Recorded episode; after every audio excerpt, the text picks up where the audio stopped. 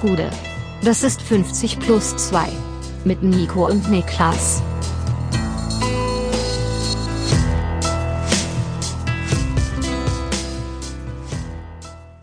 »50 plus 2 äh, Nationalmannschaftsspezial. Mein Name ist Nico Heimer bei mir sitzt der Mann, der vorgeschlagen hat, wir sollten diesen Podcast im Guido Burgstaller Format aufnehmen, Niklas Levinson. Wie sieht das aus? Äh, vier Jahre Pause und dann nach acht Minuten Rotfilm. so. Hast du das gesehen? Nee. Guido hat äh, nach vier Jahren sein Nationalmannschaftscomeback gegeben für Österreich. Oder eingewechselt. Acht Minuten gegen Aserbaidschan, rote Karte und auf Wiedersehen. Und wurde heute von seinen Mannschaftskollegen bei Rapid äh, empfangen im Spalier mit, äh, ich glaube, mit Kurzstaller-Trikots. Und danach noch ein bisschen Mario Kart gespielt? Ja, danach hat er wohl Mario Kart, soll ja das Einzige Ja. sein, was ihm Freude bereitet. Ja. War so, oder? Ja, War, ja, genau. äh, Mehr war aus ihm nicht rauszuholen. Nee, Außer, das war das einzige Thema, wo er bereit war, äh, ein bisschen aus dem Nähkästchen zu plaudern, als es um Mario Kart ging. ja. ähm, jetzt hast du, jetzt hab ich wieder vergessen, was, mit irgendwas auf der Zunge. Ah, ja, ja, ja, ja. Äh, wie stehst du zum Thema äh, Götterfunken? Äh, ich weiß nicht, was Götterfunken sein sollen, außer dass es äh, die Freude schöner Götterfunken gibt. Was sind denn Götterfunken? Götterfunken ist ein äh, YouTube-Format von einem äh, YouTuber, auf den ich jetzt erst so richtig auf den Geschmack gekommen bin. Äh, Daniel Beutner. Okay, ja. Daniel Beutner ist doch der Genießer, oder? Das ist ein Genießer, ja, Ja. ja. Schmackofatz. Ja, genau. Das Ja. Der, der, ja, da habe ich, äh, hab ich ein Gesicht vor Augen. Ja. Und äh, ich habe angefangen, den jetzt zu schauen tatsächlich. Also er lädt ja in relativ großen, breiten Intervallen auf, muss man sagen. Also nicht so häufig. Also ist nicht sein, sein Hauptberuf, sagst du? Also kann schon sein, also er hat 109.000 Subscriber, aber die Videos haben teilweise enorm viele Aufrufe. Also teilweise hier ähm, 626.000, da träumen wir ja von. Äh, Das stimmt. das, das sind sehr, sehr gute Zahlen. In einem Video zum Beispiel über die Luxuszigarre, Erweckungserlebnis und die Kritik der Kritik der reinen Vernunft, in Klammern Zigarrentest. ja, gut. Und was ich an dem so, mag, ist, dass der total angenehm in sich selber ruht. Diese Videos sind dann irgendwie so 45 bis 50 Minuten lang, oder so eine Stunde vielleicht auch mal. Und die haben so eine schöne, also da ist null Hektik drinne, Ja. das ist ganz entspannt ähm, und ich finde es richtig entspannend fast und äh, ich komme richtig runter dabei, dem bei seinen Ausführungen über Dinge zuzuhören, die mich null interessieren. Ich habe null Interesse an Zigarren oder an, an Rum oder Whisky, Ja. aber ich finde es trotzdem echt äh, sehr angenehm. Ja, ich kann natürlich jetzt wenig dazu sagen, aber der macht das wahrscheinlich einfach mit der Ruhe eines Mannes, der vielleicht eben wirklich auch nicht hochladen muss, der das einfach macht Ja. an Freude und weil er sein Wissen über diese Genussobjekte, darum geht's ja im größten Teil, Ja. ne, so Luxusgenießer-Sachen, weil er darüber sein Wissen teilen will. Und da bin ich ja eh, ich, also ich habe da eh so eine seltsame Nische, die ich sehr, sehr gerne mag und das ist Kennst du Three the Edward? Ich glaube, so hieß der auch. Drei die Edward. Nee. Das war so, das ist so ein Ex, so ein deutscher Ex-Soldat, der so, so 60er, 70er Jahre Spezialitäten immer nachmacht, Getränke Ja. und was nicht alles. Und den finde ich auch seltsamerweise irgendwie, gucke ich dem gerne zu. Und er macht das auch immer in einer Ruhe. Und der, der testet immer Tabak, aber immer solche Sachen wie die stärkste Zigarette der Welt aus Russland. irgendwie solche Sachen. Und dann raucht er die da genussvoll. Und äh, irgendwie kann ich ihm auch viel abgewinnen. Was ich immer so ein bisschen denke, ist, was ich nie als kaufe, ist die Art und Weise, wie dann solche Produkte umschrieben und beschrieben wird. Also es gibt ja bei der Zigarre dann den sogenannten Kalttest. Ja. Das heißt, du, ähm, du ziehst an der und irgendwie nuckelst an der rum, bevor du die anzündest. Das ist der Kalttest. Mach so Ja. auf der Zigarre rum. Und dann sagt er Sachen wie, ja, irgendwie äh, Buttertoffee, Brioche-Brötchen und sowas und beschreibt dann solche Geschmäcker, Ja, das wo ich mir zu 1000 Prozent sicher bin, Das kann nicht sein. das schmeckt keiner. Ja. Das schmeckt einfach Das niemand. verstehe ich komplett, bin ich, bei, bin ich komplett bei dir. Ich muss dazu aber sagen, dass ich ja mal so Mitte 20 eine Phase habe, wo ich äh, Whisky trinken als mein, äh, so ein bisschen Ja. als Ding aussah. Hat ja jeder gemacht. Das ist eine der most annoying Hobbys, die ich mir vorstellen ja, kann ja, von jemandem. also, Also, ich meine, es ist ja auch kein richtiges Hobby, weil du bist danach besoffen. Das heißt, du kannst das nicht, du kannst dem nicht so richtig frönen, frönen zu der Tag- und Nachtszeit. Aber was ich sagen kann, ist, wenn du dich ein bisschen damit beschäftigst und dann, weil du lernst ja relativ schnell so ein Spektrum kennen, zumindest mal, ne? Von sehr mild zu sehr torfig und was es so auf dem Weg dazwischen gibt. ja.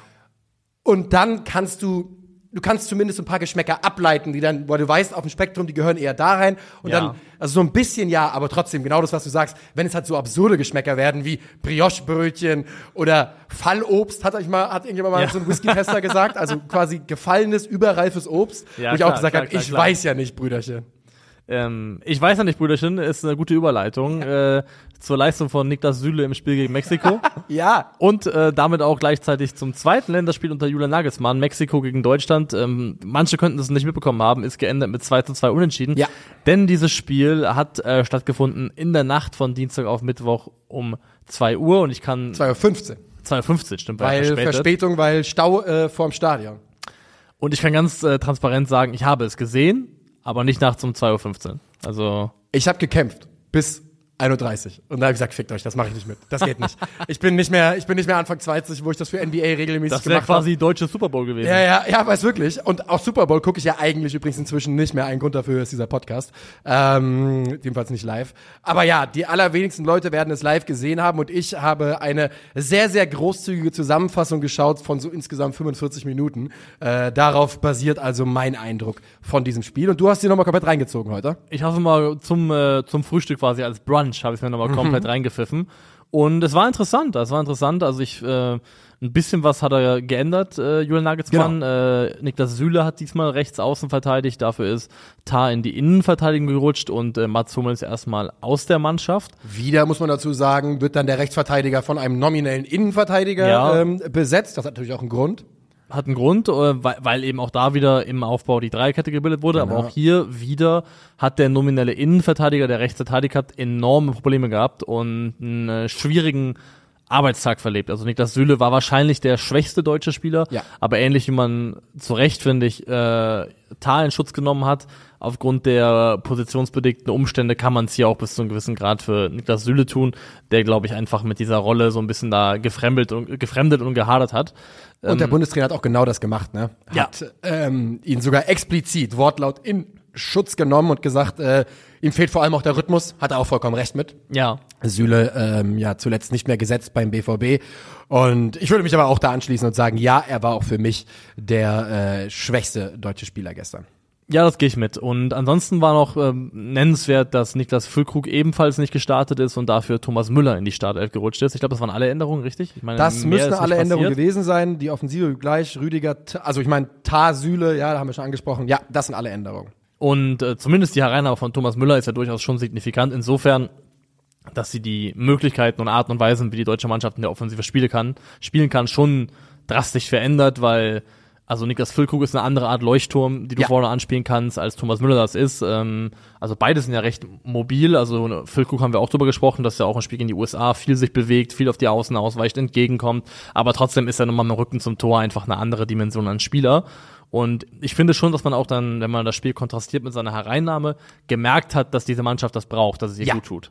Also mit, äh, mit Füllkrug vorne drin entwickelt diese Offensive mit den Individu- Individualisten dahinter, den Ausgezeichneten, eine andere Durchschlagskraft, als das mit Thomas Müller der Fall war. Und da würde ich nicht, da, das ist nicht mal ein Vorwurf an Thomas Müller, das ist einfach nur ein klares Statement pro Niklas Füllkrug in dieser, in dieser äh, Offensive.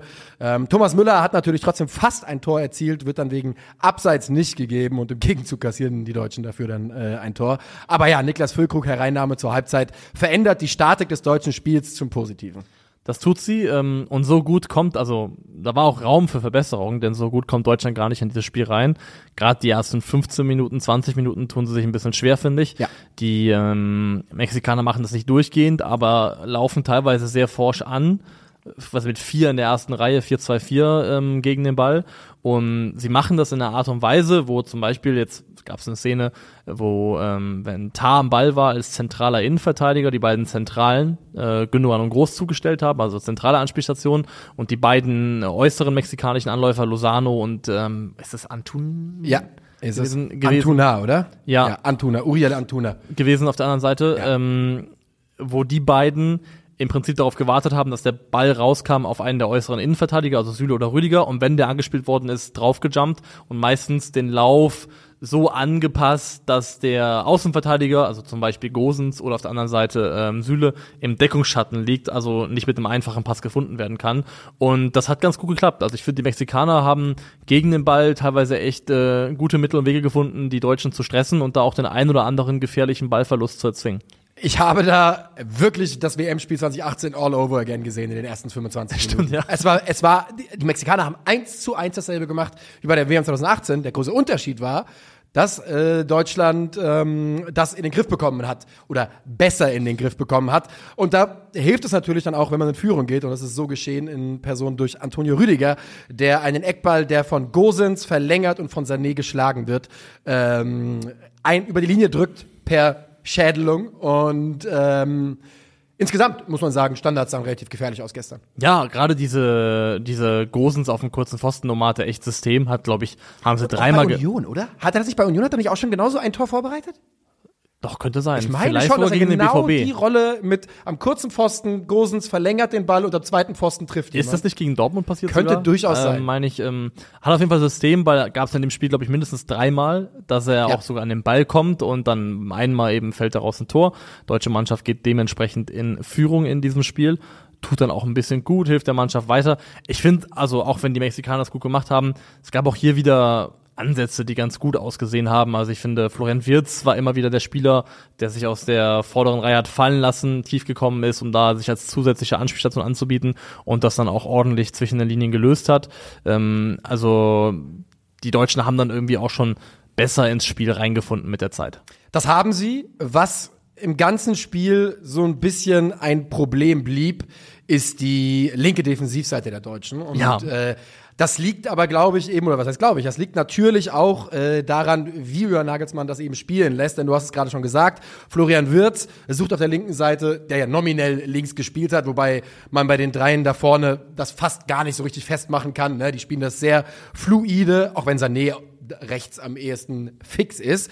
Ähm, Wirtz eben, der links sich immer wieder ins Zentrum fallen lässt und Robin Gosens, der sehr hoch aufschiebt und ähm, wie ein Mittelfeldspieler agiert und das lässt natürlich viel Platz auf der linken Defensivseite und da sind die Mexikaner schon immer wieder mit ihrem wirklich brachialen Tempo und da würde ich äh, Antuna nochmal erwähnen wollen. Ich habe gerade eben noch nachge nachgeguckt, der wurde in Mexiko mit über 36 km/h auch schon äh, äh, gestoppt und äh, ja, der, der konnte der deutschen Defensivseite da richtig, richtig wehtun. Ja, die hat man gesehen, die 36 km/h. Also Ja, also- wirklich sehr, sehr schnell unterwegs. Deutschen, es sollte ja ein Härtetest sein und die Amis waren brutal schnell, die Mexikaner sind auch brutal schnell, also das haben sie auf jeden Fall bekommen. haben sie bekommen und hier sind sie auch dann teilweise dieser Geschwindigkeit oder Dynamik so ein bisschen zum Opfer gefallen. Das 1 zu 1, zu 1 fällt dann in der 37. Spielminute. Das ist ein äh, langer Schlag der Mexikaner, den Antonio Rüdiger in erster Instanz unzureichend klärt. Genau. Nicht weit genug und dann äh, kommt Niklas Süle zweimal nicht so richtig in die Situation rein ähm, und kann den dann Ball durch die Beine. Kriegt den Ball durch die Beine, kann den Ball nach innen nicht verhindern und dann äh, kommt da eben der Einschlag, wobei ich auch da finde, sieht im Verteidigungsverhalten auch wieder Antonio Rüdiger nicht ideal aus. Generell Die Fehlerkette beginnt bei Rüdiger. Süle ist der Leidtragende, weil er dann zweimal blöd aussieht, aber es beginnt ganz klar bei Rüdiger. Die Ja, und ich, also er hat das Tor gemacht zum 1 zu 0, aber ich bin weiterhin weit davon ent entfernt, überzeugt zu sein von Antonio Rüdiger im Ja. Rest der deutschen Nationalmannschaft. Er wirkt komplett fahrig. Und ähm, es zieht sich halt bei der Defensive, das muss man fairerweise sagen, durch, durch die Viererkette. Ja. Ähm, aber Rüdiger sollte ja nominell einer da sein, der Ruhe geben kann und der Ruhe reinbringen kann. Und so wirkt er nicht. Ähm, ich würde mich da komplett anschließen. Ich finde nicht, dass man äh, bei Antonio Rüdiger irgendwie bemerkt, äh, dass der einer der besten Innenverteidiger der Welt ist und äh, auch diese Führungsrolle übernehmen sollte bei der Nationalmannschaft. Nee, das sehe ich auch nicht. Also da bin ich auch enttäuscht von. Und ähm, aktuell, wenn ich jetzt meine Startelf für eine EM basteln würde, meine Wunschstartelf, dann würde er darin auch aktuell nicht vorkommen. Das kann ich ganz offen so sagen. Deiner Wunschstartelf, in der Nagelsmann-Startelf sehe ich Süle gefährdet, auch wenn der ja eigentlich ein enger Vertrauter ist. Ich glaube, Ja. Niklas Süle ist seit, ja schon seit längerem auf dem absteigenden Ast, zumindest in der Wahrnehmung. Ich will nicht bewerten, wie er so Ja. in Form ist. Und irgendwie habe ich das Bauchgefühl, dass Süles Nationalmannschaftskredit äh, sich langsam dem Ende nähert und der richtig ackern muss. Und der, ich meine, Nationalmannschaft, weißt du, der ist dann immer noch, der hat immer noch mehr Kredite als, keine Ahnung, äh, ein Jan Aurel Bissek oder wer auch Ja. immer, ne? Also darum geht's nicht. Aber ich glaube, da muss eine Leistungssteigerung im Verein auf jeden Fall kommen, damit es für Süle in Richtung EM geht. Definitiv. Ähm, ich finde ansonsten, was der deutschen Mannschaft auch schadet oder was, was ihr nicht dabei hilft, defensiv stabiler zu stehen ist, das haben sie mal variiert, dann mal mit zwei vorn angelaufen. Ich bleib dabei, ich bin kein Fan davon, wenn Mannschaften im 4-2-3-1 gegen den Ball verteidigen. Ich finde, das ist eine Ordnung, die sehr oft sehr leicht zu überspielen ist, weil wenn das wie hier oft geschehen, unter anderem auch vor dem 2 zu 1, wenn der linke und der rechte Mittelfeldspieler ein bisschen zu zentral stehen, hat der Gegner relativ viel, relativ leichtes Spiel über außen nach vorne zu überbrücken, über Ja. außen nach vorne zu kommen. Und wenn du dann keine Außenverteidiger hast, die, also entweder sind sie gebunden durch den Gegenspieler oder kommen nicht dynamisch genug raus, um selber nach vorne zu verteidigen, dann erlaubst du dem Gegner in meinen Augen einfach viel zu leicht in die Gegner, in deine eigene Hälfte reinzukommen. Also ich finde, das ist eine, eine Ordnung gegen den Ball, die gerade auf den Außen sehr durch, durchlässig ist. Die Mexikaner haben es öfters versucht, öfters auch geschafft, über Außen dann ähm, wieder flach diagonal reinzuspielen, nachdem sie es überbrückt haben. Ich bin und bleibe kein Fan davon, äh, in dieser Ordnung äh, gegen den Ball anzulaufen.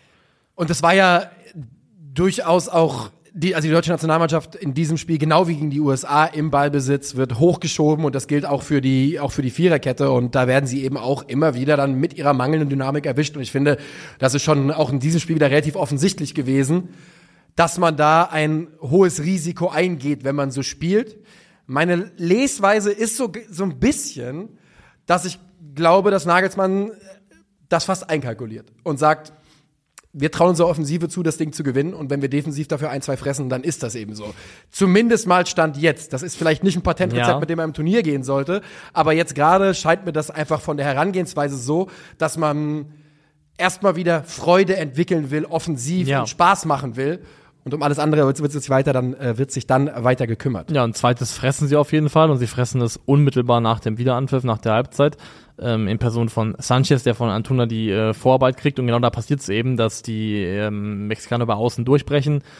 Gosens, äh, Wirtz kommt nicht mehr richtig zurück, Gosens sieht schlecht aus in meinen Augen, dreht sich zweimal mehr oder weniger einmal komplett um die eigene Achse, ist da so ein bisschen orientierungslos und kommt dann auch letztendlich nicht mehr gefährlich raus auf den Flankengeber und kann diesen Ball nicht unterbinden und dann ist das ist natürlich eine Katastrophe aus Niklas Süle Sicht, Ja. dass er einen Spieler gegen ihn ein Kopfballtor macht, der irgendwie 1,60 Meter groß Ja. ist.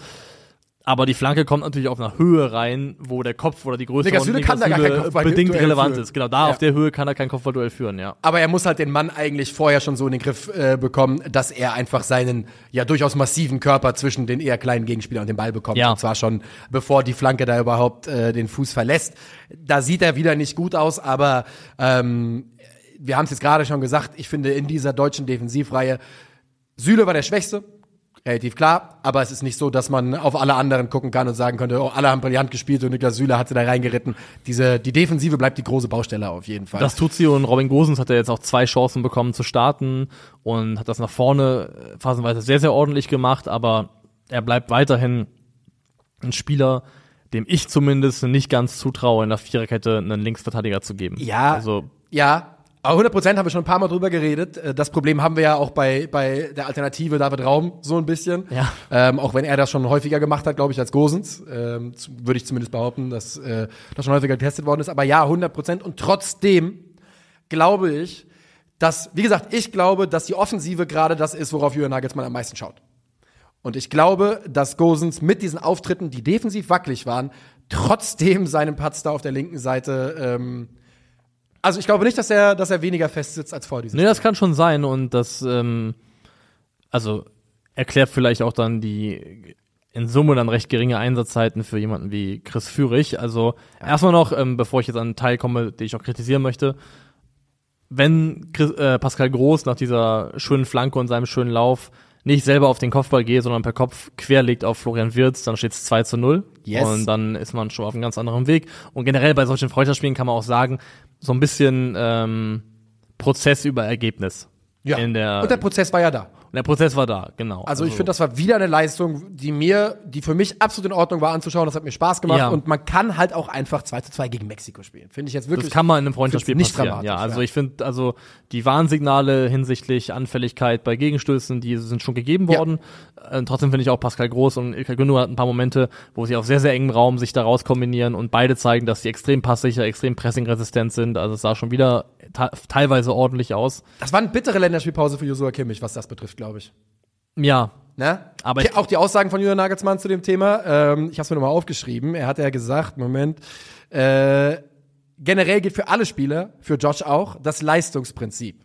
Wenn Josh besser ist als die anderen, ist er gesetzt. Wenn Pascal besser ist, ist er gesetzt. besser als die anderen und dann Pascal. ähm, und Bastian Schweinsteiger hat das böse R-Wort in den, in den Mund genommen im Zusammenhang mit Joshua Rechtsverteidiger. Kimmich. Ja. Ja, in der Viererkette. Dann haben wir, dann haben wir zwei Jungs, die, die kein Tempo haben in der, äh, Ja, mit dem also- Ball und, ja. mit Ball kann das funktionieren, äh, wenn er dann die Rolle irgendwie invers interpretiert oder was auch immer.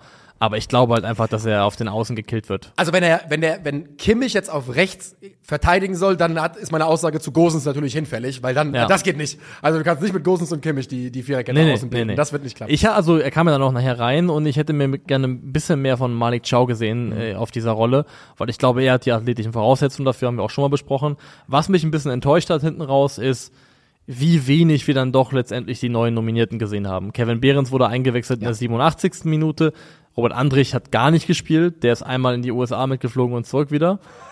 Ja, also ja.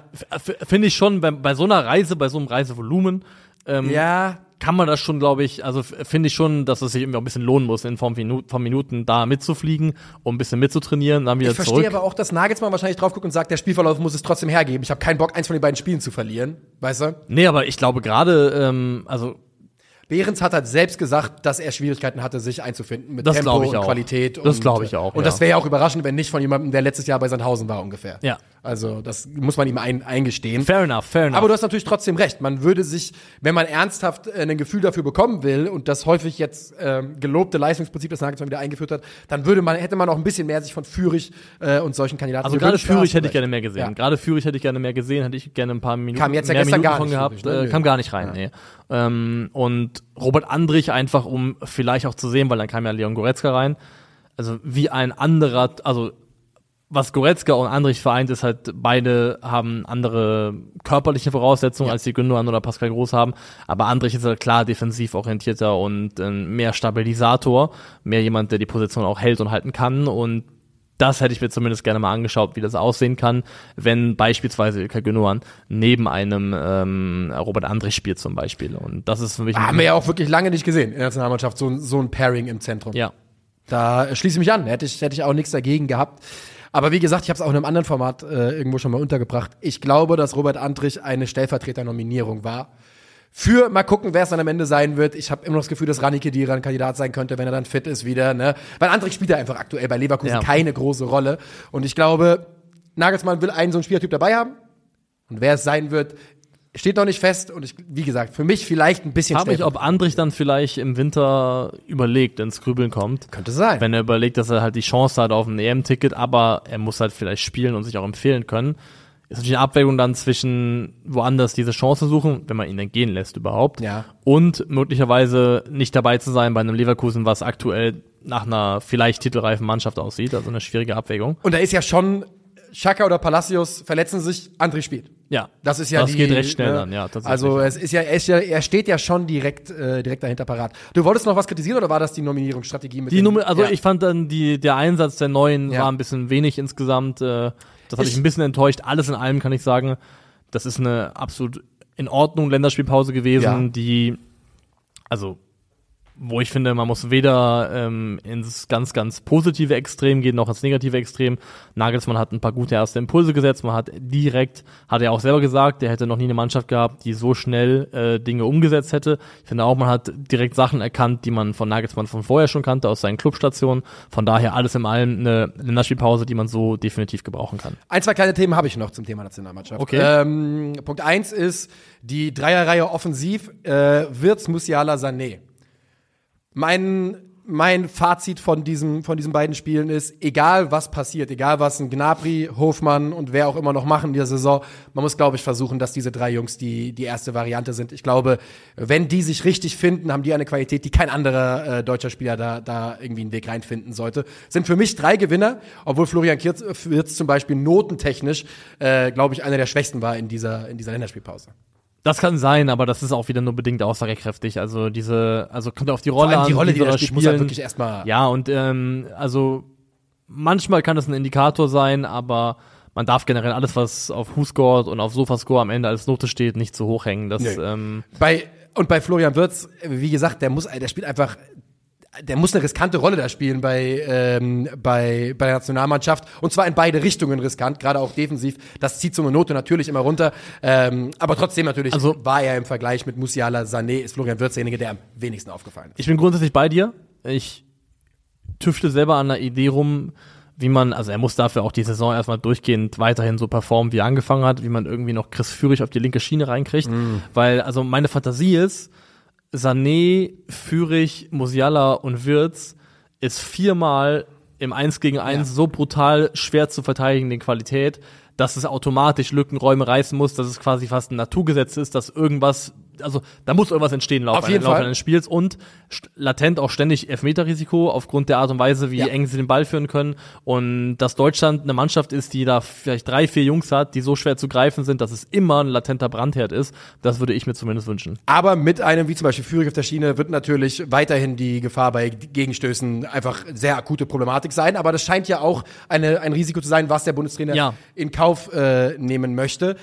Ja, also für mich ist ganz klar, dass die drei Jungs da vorne ähm, eine elementare Rolle spielen müssen. Müssen. Ja, also ich finde, ich kann mir Möglichkeiten vorstellen, wie man vielleicht sich in der Startelf zumindest zwischen Wirtz und Musiala entscheiden muss noch. Ich Aber möchte das nicht. ich möchte es auch nicht, aber vielleicht von der Gesamtdynamik her, ich bin weiterhin noch der Meinung, wenn wir eben, oder wenn Deutschland eben mit Ball auf Dreierkette umstellt, warum starten wir nicht einfach so? Warum starten wir nicht mit Dreierkette mit, mit, mit äh, direkten Schienenspielern? Ähm, Ja, aber dann, äh, dann, gut, und dann, dann verlierst du natürlich, wo die, wo die Position, die du in der Fünferkette unterbringst, weißt du, was ich meine? Also, wo spielt der Sané dann? Rechte Schiene? Nee, also ähm, du spielst 3-4-2-1 Ja. und du spielst dann eben äh, Füllkrug vorne drin, Ja. rechter Halbraum Sané und linker Halbraum Musiala Und dann oder Wirtz. demnach wird's zum Beispiel, einer von beiden dann. Einer von beiden Ja, okay. erstmal raus und dann linke Schiene, also Chris Ja. Führig war ein Gedankenexperiment, aber Ja, ich meine, ich glaube, die Fünferkette ist gerade so ein bisschen äh, bei der Nationalmannschaft auch so ein bisschen verbrannt, weil er hat mal zu häufig mal kurz angetestet, ohne Erfolg. Ja, ja. Ich habe noch eine Frage an dich. okay. Wie würde Coach Levinson die Torwartfrage angehen von hier aus? Boah. Meine Neuer steht bei Bayern relativ kurz vor einem Comeback wohl. Und es ist Also- einfach wirklich eine offene Frage. Nagelsmann hat er jetzt schon gesagt, der hat mit Manuel Neuer telefoniert, hat Ja. ihm erklärt, dass äh, die Kapitänsbände eben nicht zurückkriegt, dass das bei Gündogan bleibt. Der hätte das ordentlich aufgefasst, weil Manuel eben ein Vollprofi sei. Und ähm, wie, han wie handhabe ich die Torwartfrage? Also Weil ich möchte nur noch mal kurz sagen. Manuel Neuer, sagen wir, er kommt sogar richtig gut jetzt zurück. So richtig, richtig gut. ja. Ohne, ohne dass du, du merkst nicht, dass er weg war, du denkst, ja, ist ja selber Manuel Neuer. Dann reden wir immer noch von einem Spieler, der 38 Jahre alt ist in der komm, bei der kommenden EM, Ja. der die vielleicht größte Hausmacht hat, die wir im, im Fußball in den letzten 20 Jahren irgendwo gesehen haben. Also einfach der unglaublich mächtig ist in jeder Kabine, in der er ist. Und wo eben Deutsche der, Vares. Ja, wirklich. Ja, es ist, also, er hat Was wirklich war seine? Spätzchen Ja. überall, seine Spinnen oder was das war. Und der halt, wo du halt, wo mein Bauchgefühl ist, reines Bauchgefühl, ne? Dem musst du irgendwann das Ende künstlich vorsetzen, weil ich weiß nicht, ob es intrinsisch kommt bei Manuel. Nein, nein, also da bin ich überzeugt von. Manuel Neuer wird quasi nicht von selber aufhören. Solange Das sein Körper noch kann, macht er weiter. Weil, weil, man muss fairerweise auch mal sagen, der Stegen hat jetzt 38 Hinterspiele. Ich finde nicht, dass der Stegen überragend war bis jetzt bei Deutschland. Nee, also Und trotzdem ist aber mein, als Trainer würde ich sagen, Manuel, wenn du dir bereit bist, dich auf die Bank zu setzen und die Fresse zu halten, kannst du super gerne mitkommen. Ein Tor wie dich dabei zu haben, ist unglaublich. Als Nummer eins weiß ich nicht, ob ich mich trauen würde, ihn überhaupt noch mal mitzunehmen. Ich weiß es einfach nicht. Auch weil ich, weil ich, wenn ich, wenn ich, weil ich Angst hätte ums Ter Stegen. Ich weiß nicht, ob, wenn ich Marc-André Ter Stegen wäre und Manuel Neuer zurückkommt und die Nummer eins ist, weiß ich nicht, ob ich nicht meine Karriere beenden würde in der Nationalmannschaft. Einfach sagen würde, lasst mich lass mich in Ruhe. Ich hab, ich hab hab keinen Bock mehr. Ich hab keinen Bock mehr. Ich bin ja selber über 30 Jahre alt. Ich, hab muss mir- das nicht mehr Ja, machen. ich habe schon einmal neue Haare bekommen, also irgendwann ist auch genug. äh, ja, ich verstehe, was du meinst. Ich, ich muss halt sagen, ich muss gestehen, I'm a sucker für Manuel Neuer. Aber man Ich- muss auch sagen, der hat drei schlechte Turniere in Folge gespielt, oder zumindest keine guten. Zumindest keine guten. Kein einziges der letzten drei Turniere war gut. Ja, ja. Keines. Und die WM war schlecht. Da, W- ja. auf, dem, auf dem Hügel sterbe ich. Die WM war schlecht von Mann. Ja, ist okay, gehe ich mit. Ist in Ordnung, aber also Das ist so schwierig. Also meine Erwartungshaltung ist, Manuel Neuer kommt zurück und dann kann man sich erstmal auch als Julian Nagelsmann in Ruhe anschauen, ja. Wie spielt er eigentlich und ähm, wie kommt Das er hast du ja zurück. auch so ein bisschen eingeleitet, dadurch, dass die Binde schon mal safe weg ist. Genau, also das heißt schon mal, also da ist kein, kein Kapitän ist ja immer so mit latent mit so einem Aufstellungszwang empfunden, wie Emre Can bei Borussia Dortmund.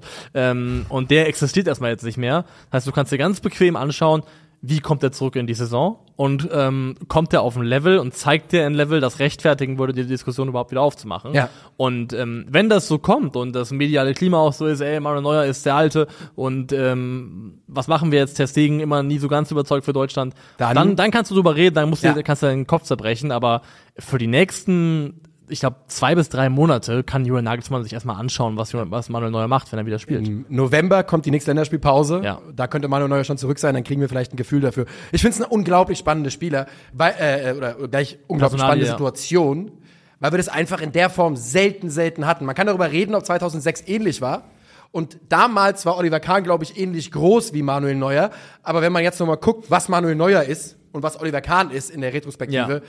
Wir hatten einfach noch nie die Situation, dass der beste Torwart aller Zeiten nochmal zurückdrängt quasi und sagt, Ja. ich will mal. Ich finde es einfach unglaublich spannend, das zu beobachten. Es wird eine der spannendsten Personalien im Blick auf, auf den Weg zur EM und auch eine der schwierigsten Aufgaben von Julian Nagelsmann, das sowohl in die Mannschaft rein als auch nach außen raus zu moderieren. Wenn er dann in die Situation kommen sollte, dass es wirklich ein, also leistungstechnisch offen ist, für welchen der beiden man sich entscheiden könnte.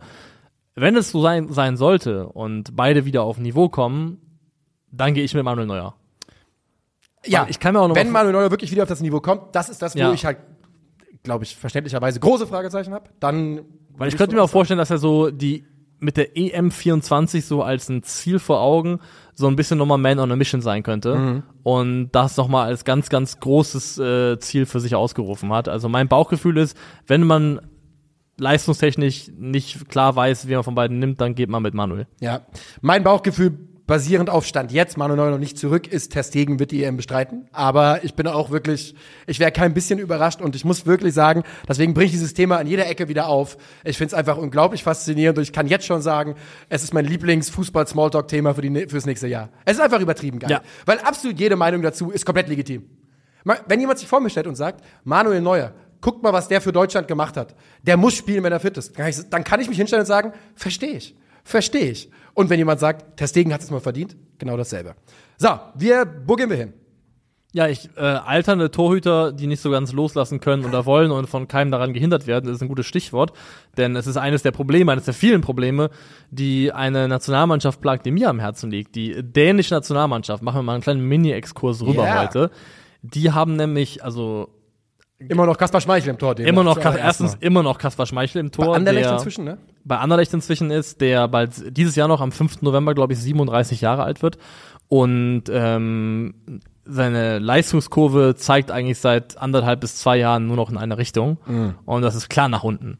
Und äh, parallel dazu hast du, der jetzt auch schon, ich glaube, 30 Jahre alt ist oder 31 sogar, mit äh, Frederik Renaud aber ein Keeper, Ja. der auch rein statistisch eine deutlich, deutlich bessere Saison bei Union Berlin gespielt hat, der so eine sehr starke Saison gespielt hat, der jetzt äh, Champions League Torhüter ist.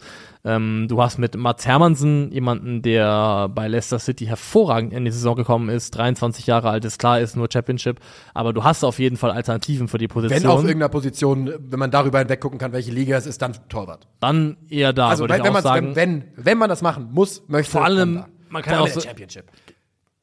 das ist schon ein ordentliches Niveau. Das ist jetzt, also das also, ist, ganz kurz, Entschuldigung für die dritte Unterbrechung im selben Satz, aber ähm, es ist ja, also ich meine, die Championship ist auch zeitgleich eine der furchtbarsten Fußballligen zum Angucken, die es so gibt, weil es äh, Ja. natürlich super physisch ist und viel lange Bälle, aber in, auf der Torwartposition äh, ist das schon in Ordnung. So, jetzt hatte ich es mal. Also ich glaube, von allen so Semi-Top-Ligen, die es so gibt in Europa, ist äh, Championship das anstrengendste und härteste, was ich mir vorstellen kann. Ja. Diese 46 Spiele oder was Das auch immer das sind, Wahnsinn. vor allem überwiegend gegen irgendwelche äh, Scots und Ja. Alexes, die komplett Banane sind und dich einfach nur weghacken wollen. Ja. Also alle auf Snooze. ja, wirklich, ja, sind Wahrscheinlich sind wirklich sie alle auf ja. Snooze. Ja. Also da weiß ich nicht, ob ich da Bock drauf hätte. Und es sind ja also, wirklich 46 oder 44 reguläre Saisonspiele und Ja. dann die Playoffs. so ein Wahnsinn. Normal, Alter. völlig normal. Das ist ein no- normaler Saisonbetrieb. ähm, aber ja, Dänemark hat ein, und Kaspar Schmeichel ist für mich ein Symbolbild dafür, dass Kaspar Julman ein Trainer ist, der wie das andere Bundestrainer in, sowohl in Dänemark mit äh, Morten Olsen, der auch eine Terrorherrschaft hatte hinten gegen Ende, die deutlich zu lang ging, aber auch Jogi Löw, der irgendwann mal Erfolg hatte mit einer Bagage von alten Vertrauten und einfach nicht von denen wegkommt. Ja. Einfach nicht von denen wegkommt. Kaspar Juhlmann, äh, ähm, Kaspar Schmeichel ist da ein ganz, ganz äh, klares und plakatives Beispiel für. Aber es ist zum Beispiel auch das, also dieses Mittelfeld bestehend aus äh, jetzt Nörger, Eriksen und Heuberg, das spielt jetzt auch schon in äh, An- und Abführung eine ganze Weile zusammen. Die werden auch alle nicht mehr jünger. Äh, Eriksen ist 31 Jahre alt, glaube ich. Und man sieht einfach, dass diesem Mittelfeld die Dynamik abgeht, einfach fehlt. Ähm, und gefühlt wird das nicht behoben. Gefühlt sind es immer noch äh, sehr, sehr häufig dieselben Namen, die dann eine Chance kriegen. Und es ist mir jetzt kulminiert damit. Also erstmal kann man generell sagen, die WM-Quali von Dänemark ist gemessen an der Gruppe relativ enttäuschend. Also sie haben äh, 1-1 gespielt in Slowenien, sie haben in Kasachstan 3 zu 2 verloren Mhm. und jetzt eben gegen eine de facto Amateurmannschaft aus San Marino. Zwischenzeitlich stand es 1 zu 1, 2-1 gewonnen. Und San Marino ist ja schon, für alle, die es nicht wissen, wenn San Marino ein Tor schießt, dann. Äh, Dann drehen die durch, das ist genau, Nationalfeiertag. Dann ist, genau, dann ist schon, dann ist Land unter und drei Tage alles Ich habe gelesen, das ist glaube ich das erste Mal seit sieben Jahren, dass San Marino in einem Pflichtspiel ausgeglichen hat. Da will man nicht am anderen Ende sein. Nee. Das ist wie die Schalke-Saison, als sie abgestiegen sind. Da wollte man auch nicht die Mannschaft sein, gegen die die äh, zum ersten Mal gewinnen. Ja. Da wollte man nicht der Depp sein, der. Äh, der Kiwi in Hoff. Hoffenheim, oder? Ich bin mir nicht, ich glaube Hoffenheim und dann direkt die Eintracht danach. Genau, glaub, stimmt, ja, aber Hoffenheim war's, glaub ich, 3-0, äh, Matthew Hoppe, alle drei Tore, Hoppi, War es nicht 4-1, aber Dreierpack Hoppi? oder sowas. Ja. Und dann Doppelpack danach Eintracht 2-1 noch. gegen die Eintracht, wieder ein Hoppi-Tor. Irgendwie so. Ähm, genau, die Mannschaft will man nicht sein. Dänemark ist es fast geworden, die gegen äh, San Marino sogar hätte Punkte liegen lassen. Und ich glaube, sie werden sich am Ende für diese Europameisterschaft qualifizieren, aber gar nicht überzeugend in meinen Augen, wirklich sehr, sehr enttäuschend. Die Frustration ist, glaube ich, in Dänemark auch mittlerweile relativ hoch. Und auch hier drängt sich eine Parallele zu ähm, Deutschland und der Situation sowohl mit Löw als auch mit Hansi Flick auf. Dänemark ging in die Weltmeisterschaft 2022 rein als für viele, Mann, für viele Experten, vermeintliche, als Dark Horse, als einer der möglichen Geheimfavoriten. Das, was Belgien jahrelang war. Genau, eine Mannschaft, die man auf der Rechnung haben musste, die äh, sehr, sehr hoch eingeschätzt worden ist. Und dann holst du einen Punkt in der Gruppenphase, wo du unter anderem gegen Tunesien und Australien spielst. Wir haben es bei Deutschland gesagt, aber es gilt für mich auch in dem Fall, auch bei Dänemark. Wenn du ein solches Turnier spielst und dermaßen schlecht performst, musst du in meinen Augen als Trainer danach deinen Hut nehmen. Ja, und unabhängig vom Erfolg vorher, denn der ist dann leider nichts mehr wert. Man schützt fast den Trainer, wenn man ihn dann, wenn man ihn dann nicht mehr weitermachen lässt, finde ich. Stell dir mal vor, Jogi Löw wäre, sagen wir, ich weiß, du, für dich ist 16 der Cut-off Point gewesen, ne? Für mich, Trotzdem. ne? Sagen wir, der geht nach der, nach der WM 2018. Der hat nicht diese unwürdige Müller-Hummelsboard-Heng-Geschichte. Ja. Er hat nicht diese katastrophale EM 2021 noch. Dann geht er weg und alle sagen dann, klar, ne, ein Turnier hat er verkackt, passiert, aber das ist unser Weltmeistertrainer. Und stattdessen spuckt ganz Deutschland noch drei weitere Jahre Gift und Galle über den Bundestrainer. Ja. Und heute lachen die Leute, wenn man den Namen Jogi Löw sagt, so ungefähr. Das stimmt tatsächlich und ich überlege gerade auch, weil bei Spanien lief es ja ähnlich, dass dann Del Bosque ein Flop-Turnier hatte, nämlich die WM 2014, wo sie dann ja auch in der Gruppenphase, glaube ich, ausgeschieden sind. Ja, der Fluch der Weltmeister. der Fluch der Weltmeister. Und ich glaube trotzdem, dass, genau wie du sagst, dass die Spanier ihm das aufgrund seiner Leistungen insgesamt total verziehen haben. Ja. Dass es vollkommen egal gewesen ist. Aber wenn der Bosque weitermacht und nochmal ein Turnier ins Sand setzt, dann verändert sich, glaube ich, da auch die Wahrnehmung und so ein bisschen, klar, der hat auch zwei Titel geholt, natürlich einen WM-Titel und eine Europameisterschaft. Aber trotzdem, glaube ich, hast du vollkommen recht damit, dass du den Trainer dann immer noch keinen Gefallen tust, wenn du ihn irgendwie aus sehenden Auges ein weiteres Mal in die Katastrophe laufen lässt. Und ähm, ja, es gibt bei Dänemark einige Spieler, also ein Alexander Bahr, der bei Benfica schon in der Vorsaison super Entwicklungen hingelegt hat, äh, aber auch erst auf neuen Länderspiele kommt und irgendwie viel zu wenig Einsatzzeiten kriegt, obwohl Joachim Mähle, der ein absoluter Darling von Kaspar Jüllmann ist, ähm, in den letzten zwei Jahren eigentlich nirgendwo richtig performt hat, außer Nationalmannschaft, wenn überhaupt. Ähm, du hast mit äh, Mauritz Kjærgaard von Salzburg ein absolutes Juwel fürs Mittelfeld. Ein absolutes Juwel, der vor allem die Fähigkeiten hat, genau die Baustellen zu beheben, die das Mittelfeld plagen. Nämlich fehlende Geschwindigkeit, Dynamik, Dribbling und 1 gegen 1 Qualität, Möglichkeiten, den Ball auch mal mit, nicht nur durch Passspiel, das kann Eriksen ja sehr gut, aber auch mit Ball am Fußmeter nach vorne zu machen.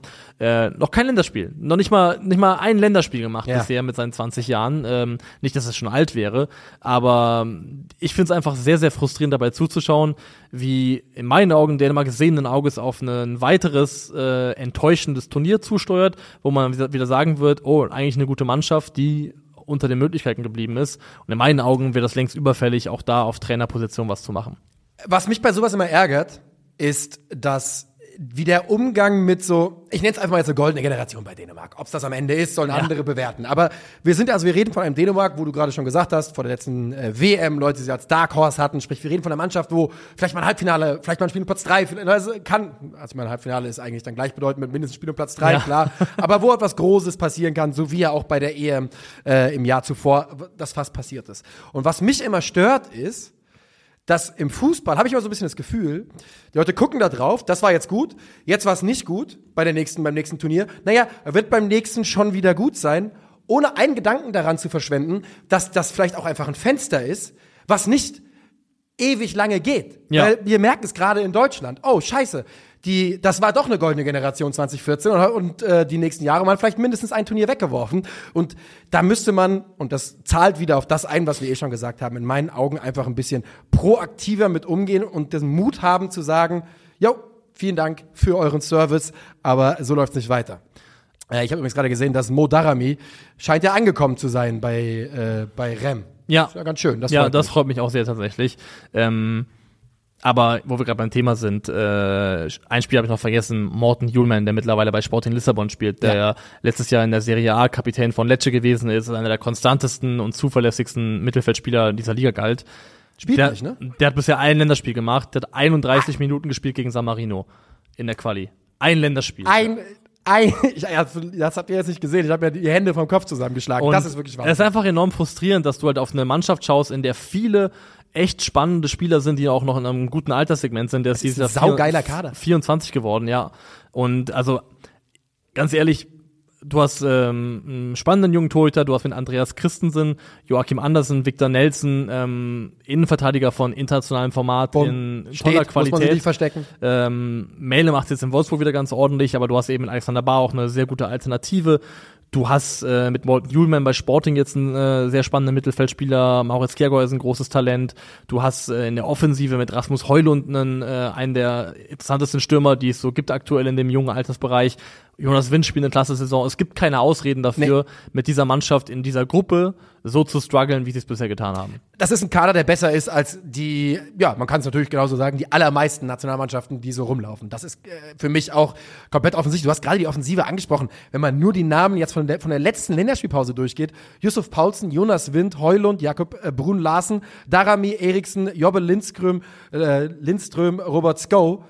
Das ist, das ist alles, jetzt Darami haben wir da noch nicht gesehen, aber das ist alles auch gehobene Bundesliga-Qualität. Das sind Jungs, die Unterschiedsspieler sein können äh, in europäischen Top-Ligen. Ja, ich würde äh, Brun Lars ein bisschen ausklammern. Ja, fair Der ist irgendwie seit, Fair äh, enough. seit fünf, nicht, dass er noch spielt. fünf Jahren auf der Suche danach, seinen Durchbruch zu schaffen.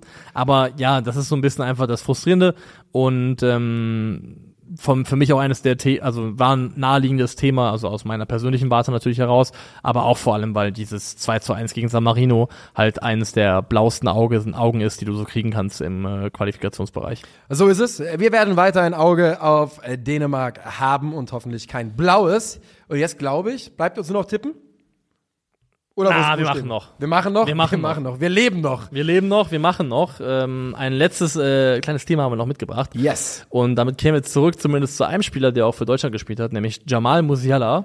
Da, und man muss es mit Vorsicht genießen, weil das ist nur eine Quelle und das Sportbild. ist die Sportbild, das ist eine Bildquelle, die aber eben sagt, dass äh, Musiala vorerst äh, nicht weiter sich mit dem FC Bayern über eine mögliche Vertragsverlängerung über 2026 hinaus unterhalten möchte. Das ist noch eine ganze Weile hin, deswegen erstmal kein Grund zur Panik. Aber es geht eben um das Thema, ich glaube, so Verdienst und ähm, auch so sportliche Wertschätzung und Genau. Es geht wohl darum. Jamal Musiala verdient derzeit 8 Millionen Euro im Jahr. Die arme Sau. Die es auch, Alter. Ne? Die arme Sau, weil Harry Kane verdient äh, 25 Millionen Euro und die Kategorie Manuel Neuer, Thomas Müller sind so bei 20 anzusiedeln. Übrigens, kurzer Diskurs. Thomas Müller sollte nicht in der Thomas Müller-Kategorie von 20 Millionen Euro unterwegs sein, aber das Ja. ist halt, das ist halt, ich sag mal, das ist ein Legacy-Gehalt, was du bezahlst dafür, was der Mann so für dich gemacht hat. Und jetzt, mh, Jamal Musiala hat im April vom ehemaligen Vorstands, äh, vom ehemaligen Sportchef Hasan Salihamidzic wohl in Aussicht gestellt bekommen, dass man sich bald über einen neuen Vertrag unterhält. Wie wir alle wissen, ist bei den Bayern dann relativ viel passiert. Das ist ein bisschen liegen geblieben. Von welcher Seite, wissen wir nicht. Aber Jamal Musiala ist jetzt aktuell mit den Bayern wohl nicht gesprächsbereit und ein Grund dafür soll eben auch sein, dass er der Meinung ist, dass er, weil er in dieser Bundesliga-Saison schon dreimal von der Bank gekommen ist, nicht die sportliche Wertschätzung beim FC Bayern genießt, die er genießen Und- sollte. An der Stelle muss ich aber einhaken, da fängt es schon für mich schon wieder an, so ein bisschen nach, Nach Bild zu riechen. Bild gegen Tuchel zu riechen. Ja. Weil, wenn ich den Satz lese, also wie es hier steht, äh, beklagt der junge Nationalspieler seine Rolle an der Säbener Straße, wo er in dieser Saison in drei von neun Spielen nur Ja. von der Bank kam. Also das Das, ist, kann man gar nicht schreiben, den Satz eigentlich. das ist eigentlich ein absurder Satz. ist ein Das Scheinwiderspruch schon völlig absurder Satz. In Ja. drei, nur in, also er hat da sechs von neun Ergo nicht von der Bank gemacht, sondern gestartet. Und das muss man immer ein bisschen im Auge behalten. Ist, haben wir auch schon mal richtigerweise Hinweise darauf bekommen. Die Bild mag Thomas Tuchel nicht. Oh ja. Haben sie noch nie getan. Der Thomas Tuchel mag die Bild auch nicht. Und das muss man bei Berichten aus der Warte immer so ein bisschen berücksichtigen. Aber Ein warum Mann mit Geschmack. aber aber warum ich es spannend finde, warum wir es spannend finden, ist, weil es eine berechtigte Frage aufwirft.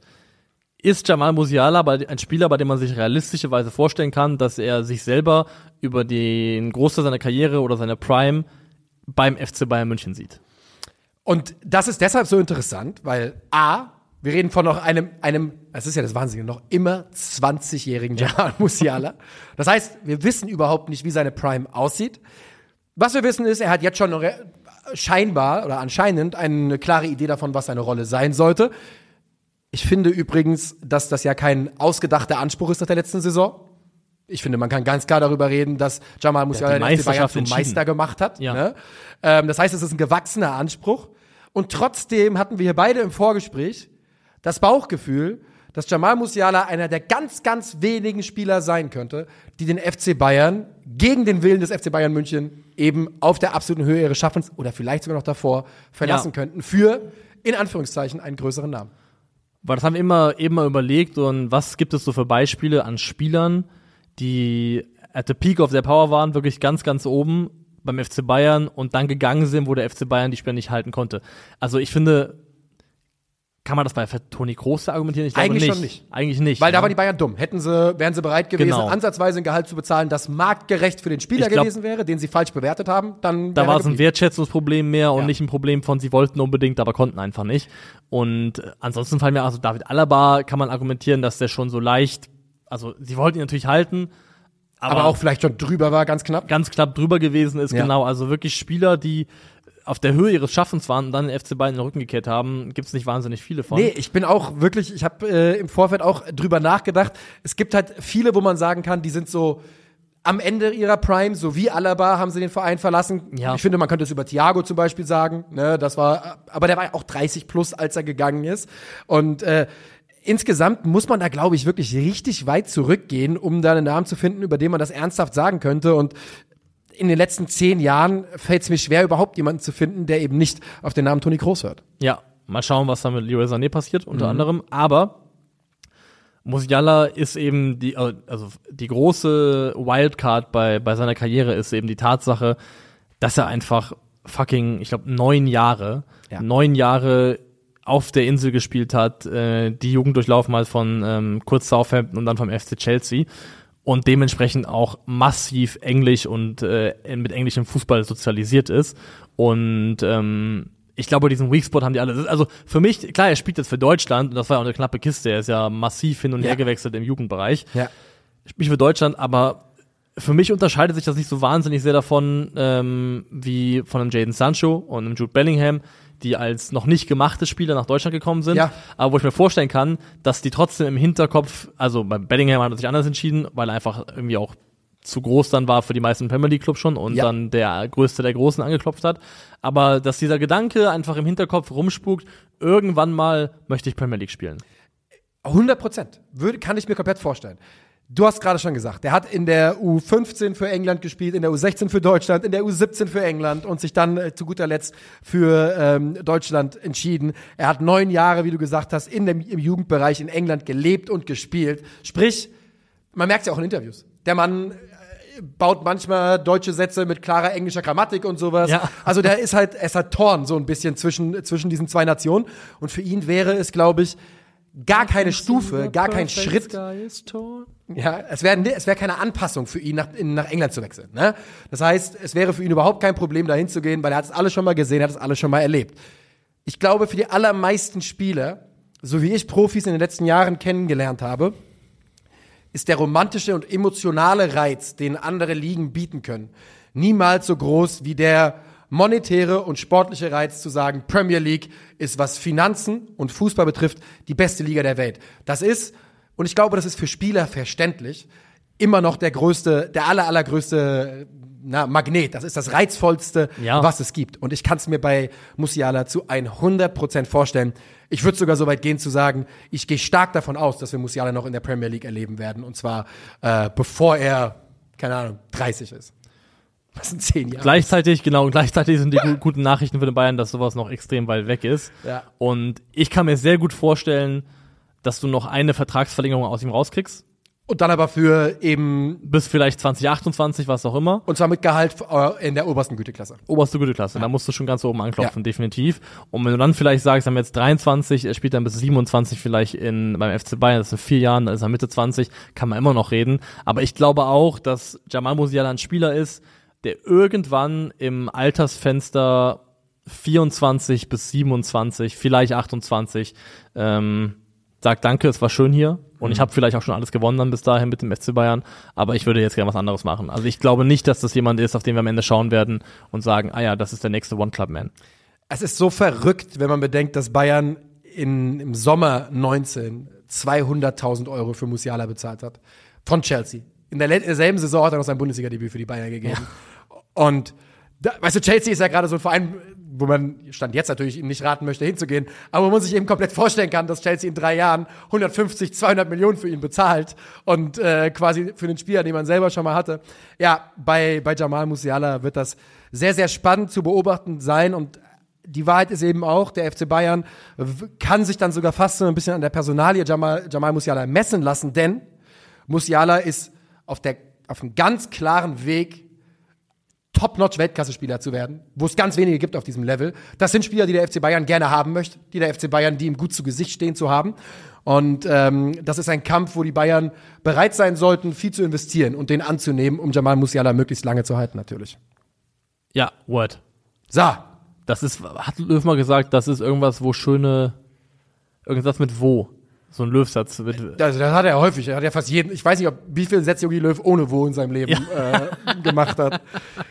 Er hat doch auch gesagt, na, wir sind die, wo Gewinne wolle. Hat er doch da, das, ist was, wo, wo man nicht beschreiben kann oder sowas. War das nicht irgendwie sowas von Löw? war das Löw? Das sind Gefühle, wo man nicht, Emotionen, wo man nicht beschreiben Ja. kann. War das Löw? Das hat auf jeden Fall jemand gesagt.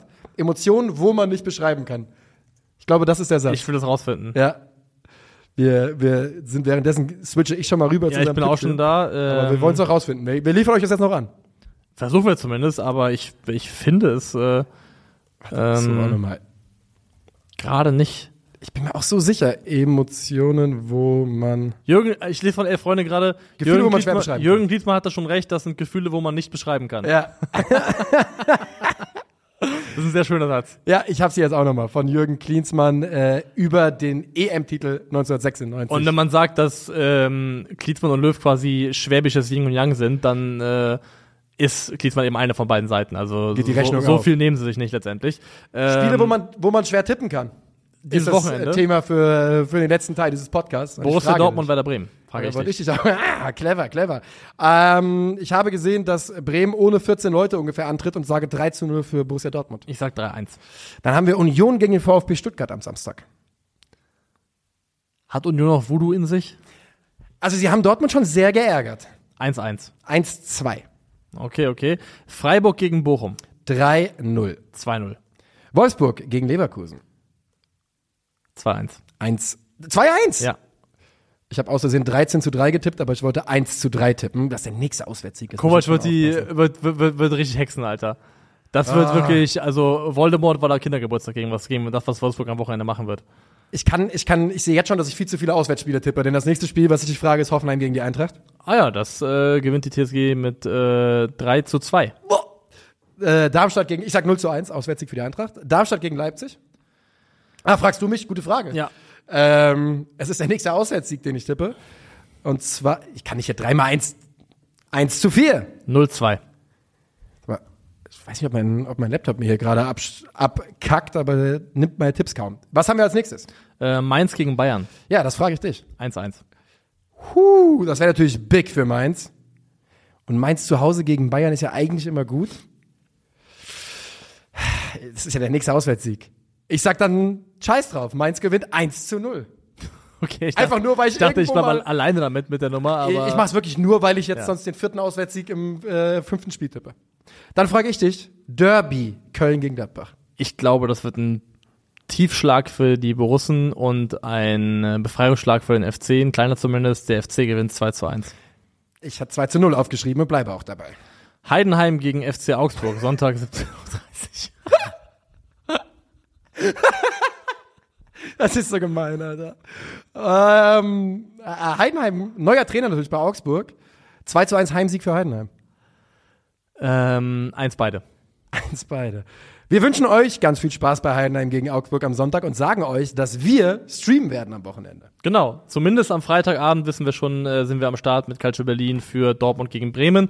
Wir wollen noch ein zweites Spiel machen, welches und ob das klappt, das äh, wenn wir spontaner entscheiden müssen. Deswegen haltet euch schon mal zumindest den Freitagabend frei. Bis dahin, auf Wiedersehen. Tschö.